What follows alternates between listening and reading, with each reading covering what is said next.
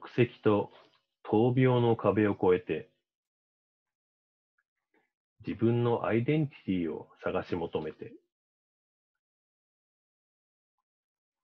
私のうちは韓国人移民の家系です。父と母はチェジュ島にルーツを持つピュアな韓国人です。祖父母の代から日本に来ているので、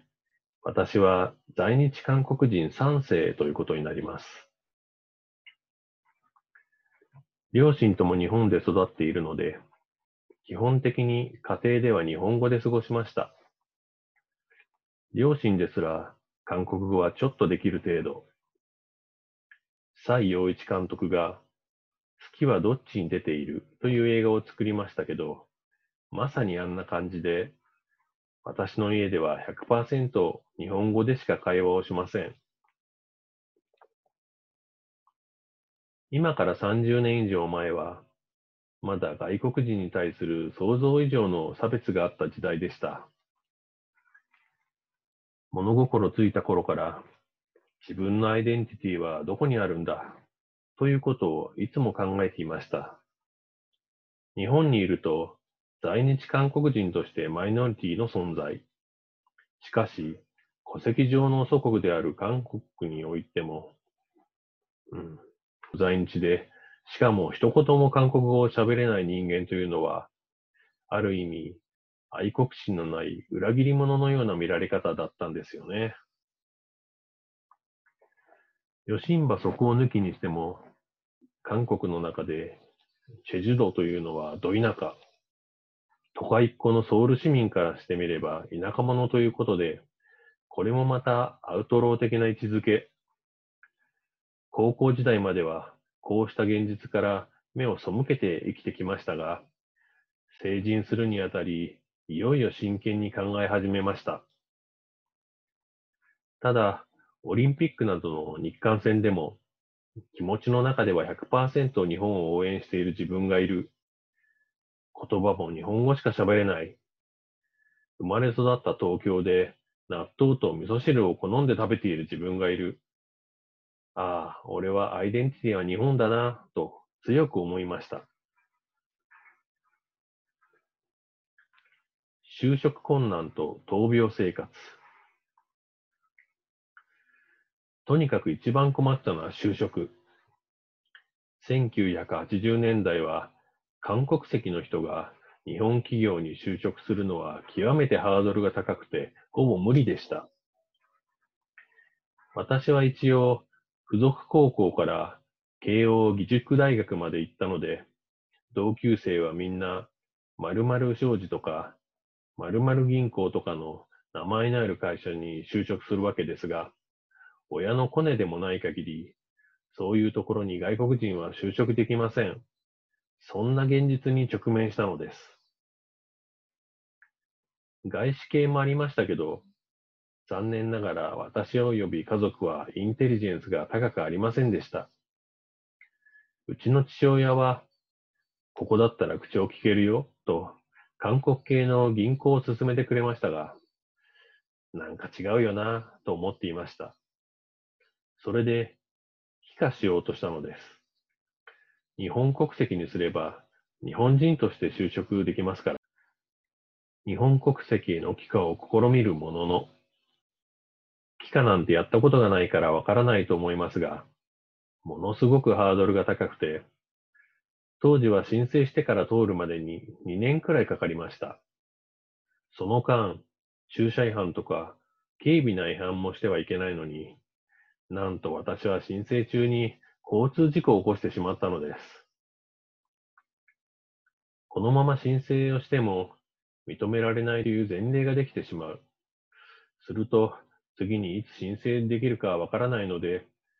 そうなる前の段階で申請を取り下げました。つまり、学生時代に日本国籍を取得して就職しようという目論みが見事に崩れ去ってしまったのです。それで、しょうがないなぁと、消去法的に自分で仕事を始めることにしたのです。実際、父親だけでなく親戚を含めて自営業が多いので、起業ということに対する抵抗感は全くありませんでしたからね。在学中の起業と卒業、そして闘病生活へ。起業したのは二十歳の時。いろいろありましたけど、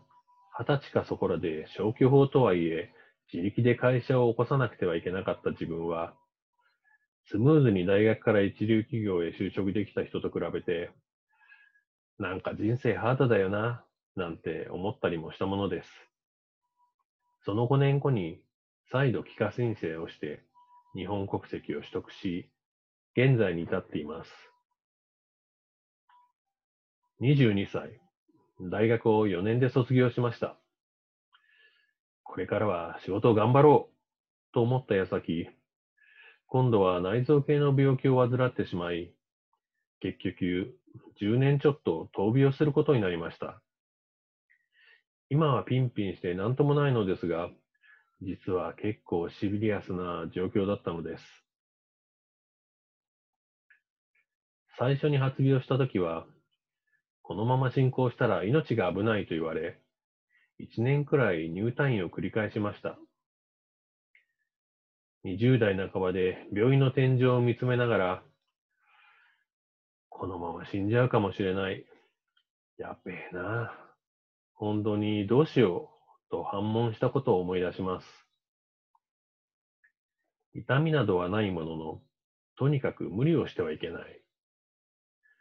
体に負担をかけてはいけない病気だったので、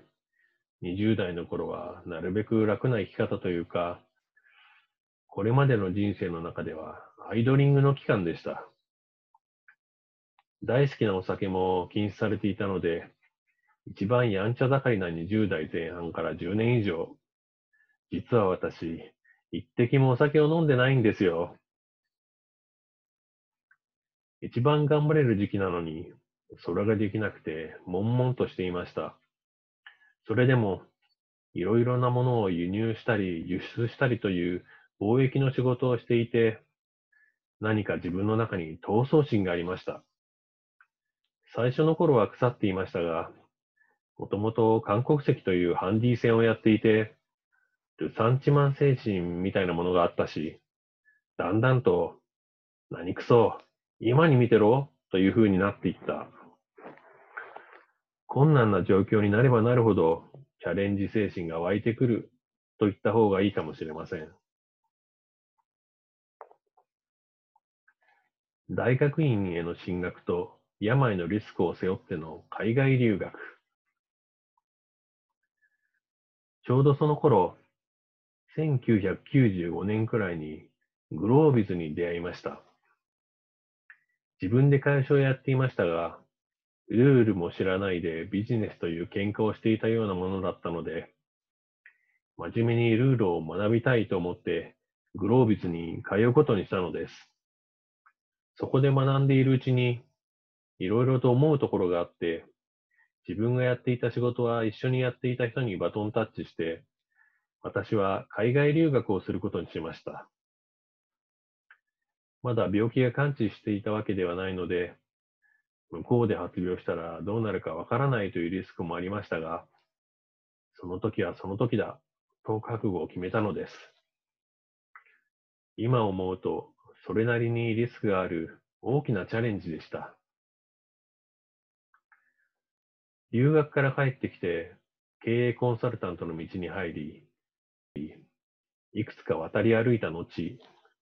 2007年に今の会社に参画することになりました。留学から帰ってきてほどなく、治療法が確立されて完治できたのです。今はお酒を飲んでも何をやっても平気です。国籍と闘病、振り返ると、この二つのハンディ戦は、私の人生の中ではとても大きかった。それを乗り越えたからこそ、アイデンティティを再認識することができた。そして、今があるということですね。木村直則。